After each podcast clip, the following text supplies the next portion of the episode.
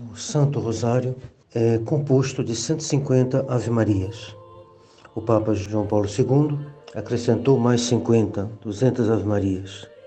Essa modificação ela é algo que vai na linha da tradição, é algo que nós podemos considerar como um enriquecimento da devoção do Santo Rosário? Pois bem, a resposta é não. O Saltério é considerado o breviário dos fiéis. O breviário é feito de 150 salmos, acrescidos de hinos, de passagens da Escritura, de leituras. E quando Nossa Senhora dá o rosário a São Domingos, esse rosário é feito de 150 Ave-Marias, correspondendo aos 150 salmos do breviário. Mas correspondência não é matemática, porque no breviário alguns salmos são repetidos, mas é uma, uma comparação antiga que faz com que o rosário seja também chamado de breviário dos fiéis. Nossa Senhora deu essa devoção ela, na sua forma atual e a igreja sempre considerou assim. Muitos, muitos quadros representam Nossa Senhora dando a São Domingos o Santo Rosário. Modificar essa disposição não é conforme a tradição. O Papa Leão XIII, que escreveu abundantemente sobre o Santo Rosário, a Igreja, pela voz de seus papas, falaram desses três grupos de mistérios: gozosos, dolorosos e gloriosos. Gozosos são as alegrias que ocorrem na vida dos homens e que eles têm necessidade para manter a sua esperança, o seu ânimo, a sua disposição a enfrentar as dificuldades. Mistério da encarnação, da visitação, do nascimento, apresentação no templo e reencontro do menino Jesus no templo. Note-se também que nestes mistérios gozosos, onde se reflete a, providência, o lado sorridente da providência, eles são também acompanhados de dor, especialmente né, a perda e reencontro do menino Jesus no templo. É uma grande dor para Nossa Senhora, os três dias de procura do seu filho. Apresentação no templo, ela se separa, depois não será resgatado, conforme a lei de Moisés, mas ali é um sinal do futuro sacrifício da cruz. O nascimento de Jesus em Belém é, nos lembra as condições de extrema pobreza que cercou, que caracterizou o nascimento de Nosso Senhor. E os dois primeiros, gozosos, têm menos a nota de sofrimento, não são mais, mais alegres. Mas, seja como for, com a presença de alguma dor ou não, eles caracterizam os mistérios gozosos, já que a perda e o reencontro no templo se termina com a alegria de reencontrar menino Jesus. E o nascimento, apesar do, da pobreza, das condições do nascimento, é temperada pela, pelo próprio nascimento e a presença dos pastores e também dos anjos que aparecem aos pastores. Então, esse, esse conjunto nos mostra que a vida de família é querida por Deus, ela é uma alegria para o homem.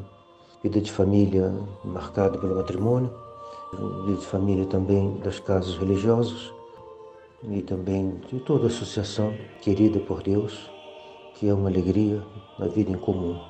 Então nós temos as alegrias da vida aqui no mundo, normalmente ligadas à vida em sociedade, sociedade familiar, sociedade religiosa, sociedade na vida da cidade.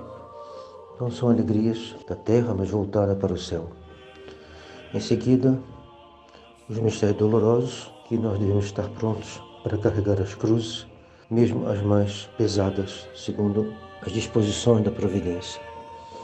E por fim, os mistérios gloriosos que nos falam do céu, que nos preparam, elevam nossa alma para uh, o objetivo da vida, né? a razão final de nossa vida, a razão final da redenção, que é a união perfeita, medida da graça, que que se transformará em glória. Então é muito equilibrado esses três grupos de mistérios. Que se medite também outros mistérios não é um pecado, claro que não.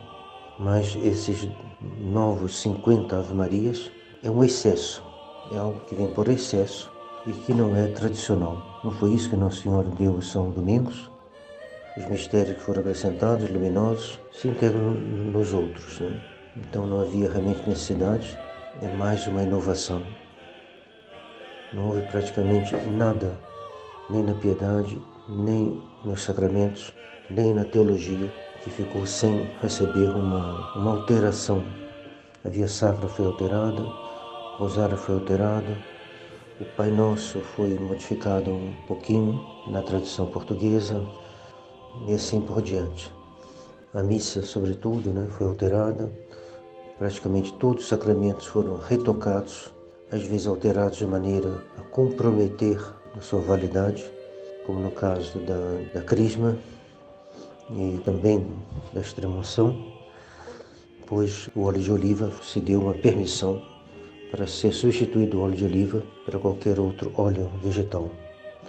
Então, tudo isso é uma, uma das alterações que, que perturbam o povo católico, não só perturbam assim de maneira subjetiva, mas que são razões objetivas de perturbação, de dúvida e que faz parte dessa revolução, revolução litúrgica, revolução teológica, revolução na piedade, e mais sensato, mais piedoso é manter a mesma disposição dos sacramentos, das orações e do Santo Rosário.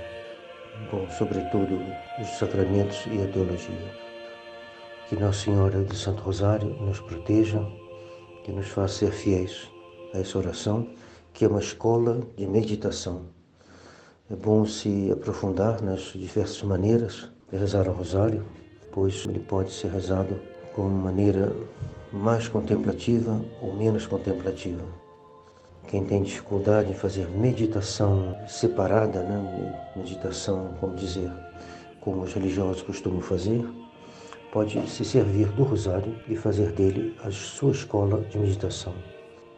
Para isso é bom procurar conhecer os métodos de São Luís de Montfort, que são de grande auxílio. Que Nossa Senhora os abençoe e lhes dê um grande amor do Santo Rosário.